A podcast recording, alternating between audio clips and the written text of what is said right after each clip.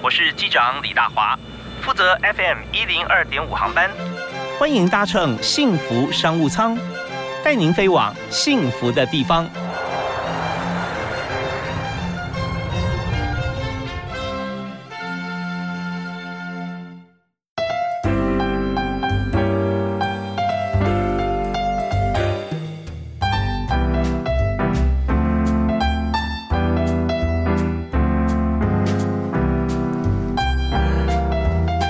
听众朋友，大家早！非常欢迎您在每个礼拜天上午的十点到十二点准时锁定 FM 一零二点五，收听幸福广播电台《幸福商务舱》节目。我是李大华。那么在今节目里面和大家第一个小时为大家分享的健康话题啊，那当然通常我们在这个。整个时段我们来谈的时候，前面是企业经营啊，后面会谈到生活、健康、旅游，教大家怎么做菜哈，这是非常重要的。尤其在礼拜天，我们希望能够全方位的让大家有一些这个生活上的乐趣啊，跟硬知识。呃，但是你知道，越严肃的东西越要轻松谈，所以我们在今天前一个小时啊，我们就先来谈谈身体要怎么样健康，身体有发电机耶。怎么样来发电呢？那发电机在哪里？我们今天特别邀请台湾立线体公司的董事长郑汉忠郑博士啊，在现场跟大家一起来分享。嗨，汉忠兄好。哎，大华哥好，是非常欢迎你啊。那我们也知道说，在整个人体健康追求健康过程啊，现在已经追求健康是显学了。对。那大家想说怎么样健康？有好多种方法啊，各种 paper 都有啊。那但是我们总是吃了这么多的，不管是食物啦，营养进来，是总是要有一个目的啊，让它发挥极致的作用啊。人体要发电啊，我们就想到地线体。是对。那呃，我看到你们出一本新书，叫做这个呃人体的细胞大电厂。对啊，对。那立线体到底是什么？嗯，简单讲，立线体就是我们细胞的电池的发电厂。嗯，就是说，嗯，我们身体是由细胞所组成的嘛，是最基本的元素。但是细胞它要去应付我们每天身体的一些工作量的话，它也需要能量。嗯，那能量谁提供呢？就是从立线体所提供的。哦，那立线体它存在什么地方？细胞什么位置？哦，在细胞质，就是我们一般细胞有细胞膜、细胞核。呀，那细胞膜到细胞核中间，我们叫细胞质。哦，如果我们想象啊，但不是等同类比，就是说，如果一颗鸡蛋的话，有蛋壳、蛋黄跟蛋白。哎，那细胞质呢，就是在蛋白区啊。是，没错。对。OK，那一个细胞有多少立线体啊？呃，每每每种细胞都不一样。嗯。那我们身体当中比较需要细立线体的，大概就是一个是神经系统。嗯哼。再就是我们的肌肉、心脏。啊。然后再就是我们其他内部一些代谢。这些都需要，因为他都是二十四小时要工作的，嗯嗯，所以他需要的能量非常大。那你说什么细胞立线体最多？其实是卵子。哦，卵子是是，对对，立线体这个部分，我第一次听到立线体这个名词啊，是在呃，有时候我访问这个也是台湾试管婴儿之父啊，曾启瑞曾院长啊，他目前在台北这个呃，他成立了自己的这个中心哈，生殖医学中心，他就跟我提到说。哦，如果说受孕不太顺利的话，就有很多原因。那如果你卵子的立腺体哈不够不够活跃、不够健康，那会大大降低受孕的几率。是啊，对，所以卵一颗卵子里面就有好多立腺体啊，至少有几万到上十万。哦，真的？那一般细胞带有多少？大概多的话，顶多大概数千到一万而已。是，所以卵子呃，卵子是最大的细胞，对，是最大的细胞。那原因是因为。我们的立腺体是母系遗传，所以卵子的立腺体它主要是传给下一代的。嗯嗯嗯，就是这个是会跟受精过程是一个很奥妙，就是说一般来讲是精子追卵子嘛。嗯，所以通常来讲，精子的立腺体其实它在过程当中可能都已经。过用使用过度，他在赛跑比赛这个游泳的时候，对对？对对，使用过度，他的腺体就已经没有了。就是可能以某个角度来看的时候，他可能不不够健康。嗯嗯，那不够健康就不适合，就是遗传到给我们下一代。哦，所以自动呃，精子进入卵子之后，它的立腺体就自动就就切除掉，就在它尾巴后面嘛。哦，所以我们才没听到，就其实就是精虫会把尾巴切掉，切掉包进去，因为就是后面那一端基本上立腺体都是有一些用使用过度了。是是是，OK，所以它就自动就不用，因为里面立腺体太多了，哎，那有可能有些坏掉了，可能有一些不太健康的，是，OK，那这样子的话，就是从第一个卵子分裂开始啊，所以人体细胞啊就分裂、分裂、分裂，每一个细胞里面都有立腺体了。对对，只是一开始的时候是母体来自母亲的遗传，对，来自母亲遗传。那之后是自己会产生吗？哎，所以它就是在整个胚胎分分裂的时候过程当中，它的立腺体就是会轮流去分布到我们各种不同的。胚层细胞可能内胚层、外胚层、中胚，就是简单讲就是视网膜细胞、神经细胞，它自动会去分配。对，那是在胎儿长成婴儿的过程当中嘛，对不对？对对对。OK，那自己分配还是分配原先呃卵子细胞立腺体，或者是说他们自己也会立腺体会分裂长出新的立腺体？会，就是等你当你成体之后，嗯，那你的立腺体本身它会它维持一定的质量，所以它在里面会自己做一些融合分裂。嗯嗯，去控制它的一些立腺体的质量。哦，这是个专有名词啊，融合分裂，大家比较常听到的叫核融合。这，意思它是它是快速而且对，就是说立腺体它有有可能会一变二，嗯，或者是两个变一个。哦，对对对，这是它自己会去做调控的部分。一变二我们可以理解了，因为它要成长嘛。对，那两个变一个是什么道理呢？两个变一个就是说它可能太短了，它可能必须要跟另外一个把它结合在一起。太短是我们长短，有时候在细胞里面跟端粒有关系。哎，立腺体这个不一样，不一不一样，不一样。对，所以立腺体它就是在我们体内呢，就有像，呃，你可能比较长的话，它可能就一分为二。嗯，那如果它比较短的话，那它需要的时候就会两个结合在一起。这整个目的就是希望让整个细胞的质量。能量提供的质量是往一个稳定、更好的方向去发展的。OK，所以立线体本身它要规格化了。如果说它长得太太长的话，它它事实上可以变成两节、两个、两个发电的话，它电量会比一个要好吗？对，也不一定。就是其实，呃，发电其实它每它它上面其实是很靠电子传递链，嗯，所以这些因为有时候电子传它立线体可能某些地方会有些受损，嗯，那受损它就自动会切掉。哦，那切掉，因为可能就会变短嘛，它可能就必须跟另外一个把它结合在一起。嗯哼哼哼，那这个是一个生理奥妙的地方，所以我们二十四小时，我们的细胞内立腺里都在做这件事情。好，那我们知道这立腺体本身它的来源、它成长以及它自己在做规格化的一个运作，二合一或一分二啊，像这样子。那让重点是说，它提供出来的电哈，它到了哪里？呢怎么样运用呢？它其实主要就是提供给我们细胞做。能量上的一些，就是它产生出来的时候呢，会有一个叫 ATP，嗯嗯嗯，ATP 我们叫做就有点类似通用货币，是。它必须透过通用货币，让我们细胞从这通用货币当中可能能够得到一些能量。然后去做它该做的事情，那神经细胞呢就做神经传导该做的事情，那心经细胞就二十四小时它就一直跳动。OK，好，那呃这边讲 ATP 就是另外一个专有名词，但大家也知道说，如果我们就看去观察或者关心呃身体的这个怎么样运作的话，它 ATP 就是一个通用货币，也就是说 ATP 是身体里面的美金了哈，美金在全球通用，你各国货币都可以换成美金啊，那你要怎么换呢？你要怎么样生产，或者说你用商业行为，那各个。器官跟细胞之间的沟通方式是不太一样的，所以只有唯一换成了这个 ATV，就拿着美金啊，就通行全球，在畅行无阻。那今天问题来了哈，就是说立线体发电，它会不会呃，它发不了电，就发不了电了，或电不够多，那该怎么办啊？我们休息啊，听一段音乐回来，我继续访问今天特别来宾，呃，郑汉中郑董事长啊，呃，那我们第一阶段哈，您是推荐大家一首歌。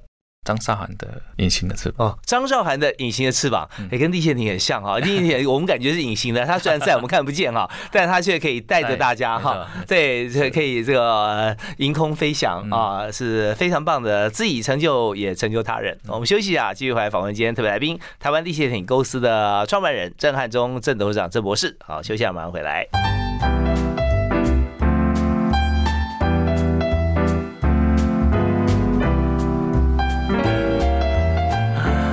刚才呢，我们谈立腺体，也谈到，也听到哈，《隐形的翅膀》这首歌是由我们现在在现场的特别来宾，台湾立腺体公司的董事长郑汉忠啊，郑博士推荐给大家的。其实，《隐形的翅膀》我们觉得真的是非常需要，而且我们也希望能够当其他人隐形的翅膀啊。那像汉中兄，我们刚刚提到说，立腺体本身来讲，它有具这么大的一个一个效用。可是之前很少提到啊，对不对？对。那你看从与生俱来哦，那么但我们在那时候念生物啊，或者你看读书都没有提到，现在好像有了。有在国中，现在国中有没有提到？对。可是你念书那时候有没有？没有，没有啊，对不对？好像就到大学。高中大学那时候才有。是那时候好像不觉得它那么重要哦。那呃，现在我们发现地线体了，那有没有现在呃发现地线体之后，觉得说它对人体啊最重要的地方呃，就是你刚提到的像肌肉啊、神经啊啊。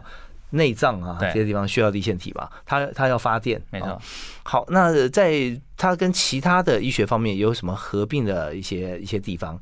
比方说，你说它是细胞的一些器官，对不对？对，叫胞器，胞器，胞器哈，胞器听起来这这这个名词以前比较少听，比较少听的，细胞的器官，细胞的器官哈。OK，那我们怎么样来维护它？它跟谁是好朋友？它平常要怎么样来运作？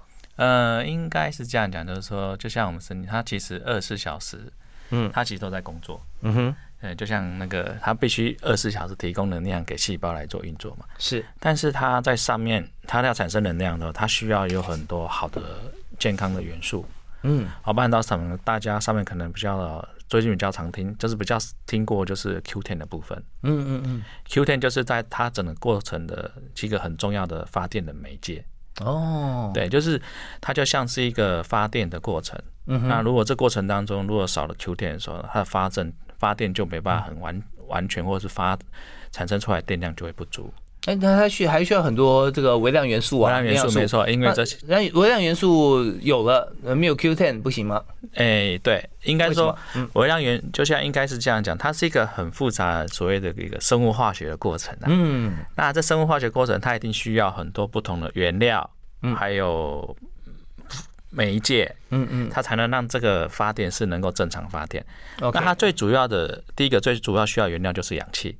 氧气啊，对，它透，其实它简单，它是透过燃烧氧气的概念，嗯，产生电子转移的现象，那产生电力就对了。OK，那在这过程中，它就需要有很多的一些呃其他的一些辅助元素，刚才刚刚讲的一些呃脂肪酸、氨基酸，嗯，哦，甚至一些微量元素。微量元素在有哪些？微量元素可能像有一些维他命啊，维他命啊，对，维他命像 B two 啊，B two，对，B B 群类的，是，然后或者是，哎一类的这些。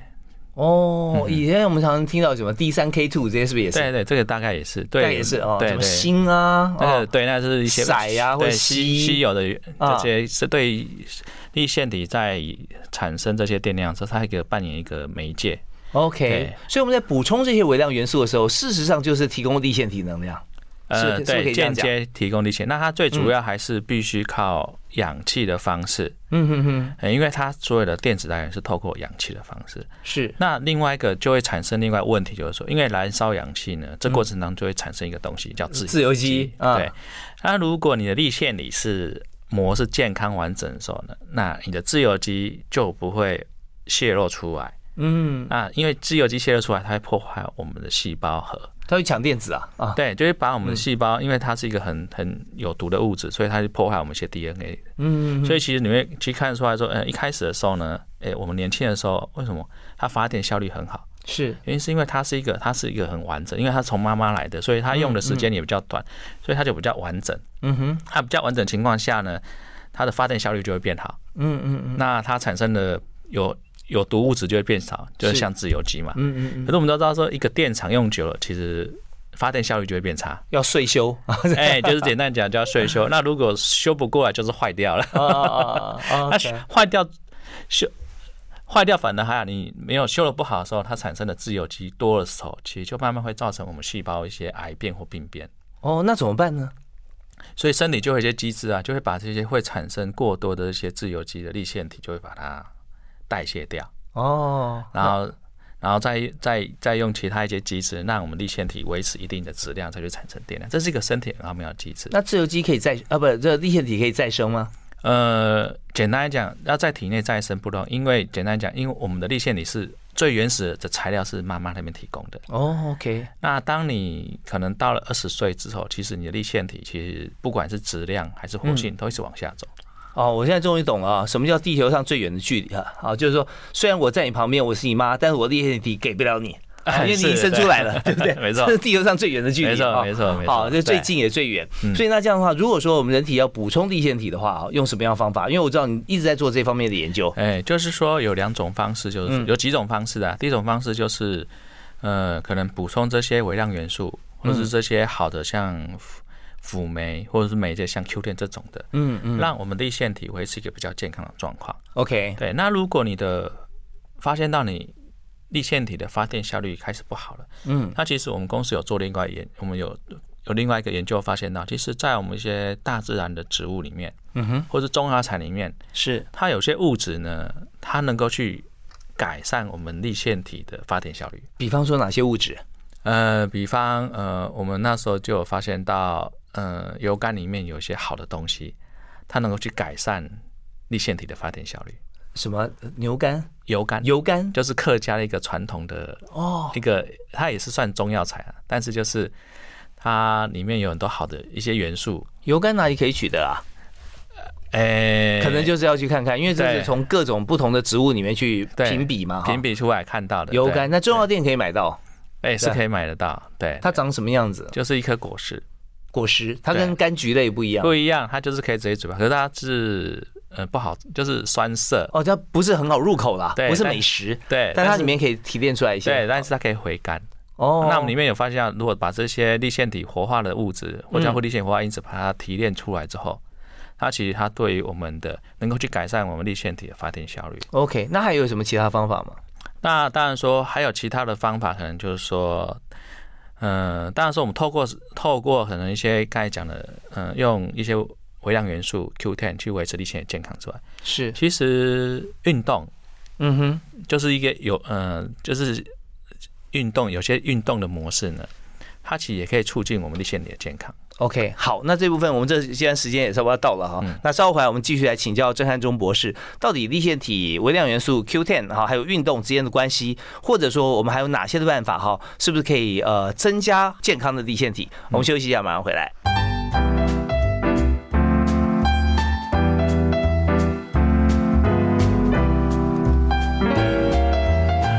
今天我们谈的是人体细胞的大电厂，也就是我们每天啊充满了精力，说哦一定要有力气哈，不管你喝这个吃那个，觉得会有力气。为什么？就是因为我们有营养素吃到我们的身体里面去，然后透过细胞里面的一个器官叫做立腺体，它也是帮我们大家发电的啊。它也可以说是身体的电池。在这边呢，呃进去之后，它才能够产生了这个氧化作用啊，燃烧，然后最后呢产生了 ATP 在。身体里面去自由的交换我们需要的这个工作的项目啊能量。那如果会产生自由基的氧化过程中，我们就会有想些办法，身体机能会把这个不好的立腺体啊，就把它排出去，就就去掉了。那这样人好像就少了立腺体啊，那发电电量会不会不够呢？哇，这个大灾问，我们要请教一下今天特别来宾郑汉忠博士啊。是郑博士呢，他是立腺体公司台湾立腺体公司的创办人啊。那所以已经标新呃就已经已经标明哈，这个呃直接说我们公司就是在做立腺体啊。所以刚刚提到说立腺体如果说坏掉了，对不对啊？我们身体的自然机制把它淘汰了。对，淘汰了以后呢，那怎么办呢？就是可以透过营养让现有立腺体变好一点，更好一点，就是它它的就是说嗯。呃，我们本来有八颗充电电池，坏了四颗啊，那这四颗怎么办呢？我们就用更好的一些呃更纯净的电电流进来啊，那但它本身发电，它的影响素营养素哈，那它发电可如果还是不够的话怎么办？对，所以其实可能就会造成呃，所以我们就要补充立腺体。哦，立腺体还可以补充了，对对，不是来自于母亲而已嘛，对，所以我们可以额外去补充，但是你就必须找到一个很好的健康的来源，嗯，然后从这个不管是健康的细胞里面，再把好的粒腺体把它萃取出来，嗯然后再移植到我们体内当中。那当细胞需要这粒腺体的时候呢，它自然就会把它吃进来，嗯，然后让它原本的粒腺体的网络会变得更好。是，那既然立腺体它是存在细胞质中间啊，在细胞膜里面是，但是我们打进去的补充的立腺体啊，它所在的位置就是还在细胞外面啊，对不对？对，啊，在细胞外面，那细胞如果需要才会把它吃进来，对，没错，没有需要的话才会留在外代谢掉，代谢掉。对，可是如果说一位需要立腺体发电的人，表示他电量已经不足了哈，没错没错，他应该细胞就需要吧，就会把它吃进来了，对。对不对？那吃进来以后，像我们常会说一些像器官啊，因为它是细胞的器官嘛。嗯嗯。人体器官有时候移植还会排斥啊。嗯。那细胞的器官这样子，它它吃进来的时候会不会排斥啊？呃，它的排斥现象就会比较，因为我们刚才讲到说，我们的立腺体是母系遗传。嗯。所以基本上，我们的立腺体应该是来自同一个妈妈。哦，就是就是 夏娃，对对 对，就人类最早的呃起源嘛，哈，没错。OK，那它没有没有呃，就是说其他的会排斥是因为什么原因？会排斥是因为我们每个细胞都有一个表面抗原。嗯，如果当这个身份证不对的时候，所以它可能就会被我们身体免疫系统所攻击。OK，对。可是立腺体，它立腺体它不是细胞，它不是细胞，对。所以它进来的时候，细胞表面抗原不会去辨识它，对，因为它太小了，微不足道。对啊，比如说，我觉得它可能就会透过身体其他机制，让它自然的代谢的出去。哦，OK，OK，对对对。呃，那本身地线体它会不会自体繁殖跟分化呢？呃，应该是说它不叫自体繁，它应该是透过我刚才讲，就是融合分裂的方式。哦，融合分裂去调控它的。立腺体的数量跟它的活性，让它维持一个嗯比较好的状况，去产生能量，让提供细胞能量。这样听起来好像总体的量哈，呃，不管是用呃体积来算，还是用它发电来算哈，好像不会做太大的改变。是不会，它不会说好像一分二分四这样用用分裂，它是用融合的。哎，应该是说呃，立腺体会随着我们年纪的生长，不管是数量跟活性会慢慢降低。嗯，所以其实立腺体。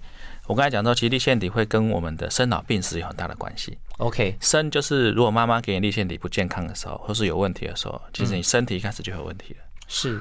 好啊，那我们这样看起来有点，就是说我们进入本来是补充嘛，对不对？本来补充，它是数量，我们刚刚讲说数量是维持不变，它不会维持不变，因为不好就淘汰了。对。但你说新增呢，它并没有啊，并并不会真的说好像新增，只是说呃长的话可能变两节，对，短的话就取长补短这样子啊。那在这样机制底下，如果先天上面来讲有一些像地腺体本身就是不见得是那么健康的时候，我们是可以透过一些像这样子的一个立腺体疗法。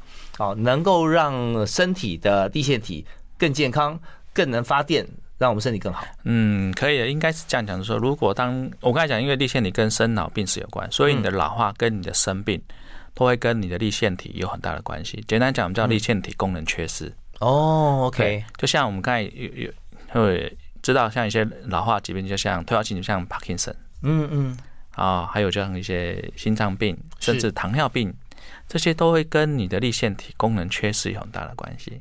就很简单讲，就是说你的电、你的手机电池用久了，嗯哼，它用到后来其实就会电力不足嘛，或者说要常充电的道理一样。所以很简单来讲说，当在这个情况下的时候呢，我们手机最快就是换一个电池。是，但是细胞它没办法把你的立腺体换掉，你只能找一些好的、一些健康的，然后从健康的细胞里面。去萃取出来，然后补充到我们体内。好，所以不见得自体啦，异体也可以，对，而且不一定要家族成员不认识的，因为来自同一个母亲嘛。大家在立腺体的概念下是，大家都是广大族群的家庭。对啊，以这个概念是是 OK 的，是 OK 的。对，但是因为这个应用在医疗上面，我们还是要循循步渐进的。嗯，现在其实这个疗法在国外，其实在美国那边，尤其在美国那边，就已经很多的临床治疗在运用了。是，那包含到先天心脏病，嗯哼，包含到中风。嗯，这些其实都有应用到立腺体移植或是立腺体治疗在这个疾病上面的一个运用。OK，所以我们让呃，换句话讲，就是说跟立腺体相关，你刚刚提到了有像心脏疾病、糖尿病，对，甚至啊那个 Parkinson's disease 啊，帕金森症，帕金森症啊，或者说是阿兹海默吗？阿兹海默也有有一部分的因素也因为立腺体所造成。哦，那这样的话，就我们常讲老人失智症啊，他有机会啊，有机会透过立腺体疗法，他会改善。有机会，对。那现在台湾应用面有有有多少呢？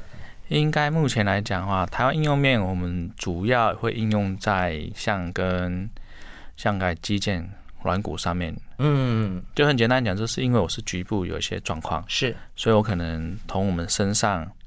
哦，包含或者是血液里面萃取一部分的立腺体，是，然后打到我们的关节或肌腱里面。那是自体，那自体的，自体的。所以我刚才讲说，在医疗上的应用，它其实要循步鉴定。那所以循步鉴定，可能通常来讲，我们会先以所谓的自体的移植，是再慢慢做到。一体 因为我们要地球安全啊。虽然立腺体啊，它不是细胞，它不会有细胞排斥的现象啊，但是我还是遵循像这样子的一个一个形式哈来进行。但是它最终能够做到多少，做到哪里呢？我们稍后继续来访问郑汉忠郑董事长，同时要谈谈看啊，在生技公司的经营应该怎么做。好，我们休息一下，马上回来。